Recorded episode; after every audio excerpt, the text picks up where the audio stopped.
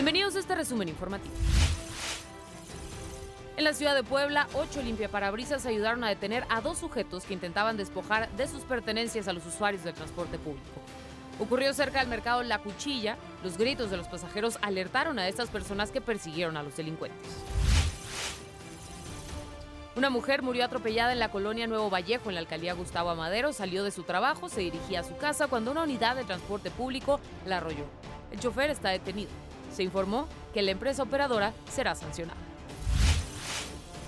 Una avioneta tuvo fallas en el tren de aterrizaje cuando intentaba descender en el aeropuerto internacional Abraham González en Ciudad Juárez, Chihuahua. La aeronave quedó a la mitad de la pista y provocó que cinco vuelos fueran cancelados. Hasta aquí este resumen de noticias. No olvides seguirnos en nuestras diferentes plataformas, arroba DN40 en Twitter, arroba DN40MX en el resto de las plataformas y así mantenerte informado.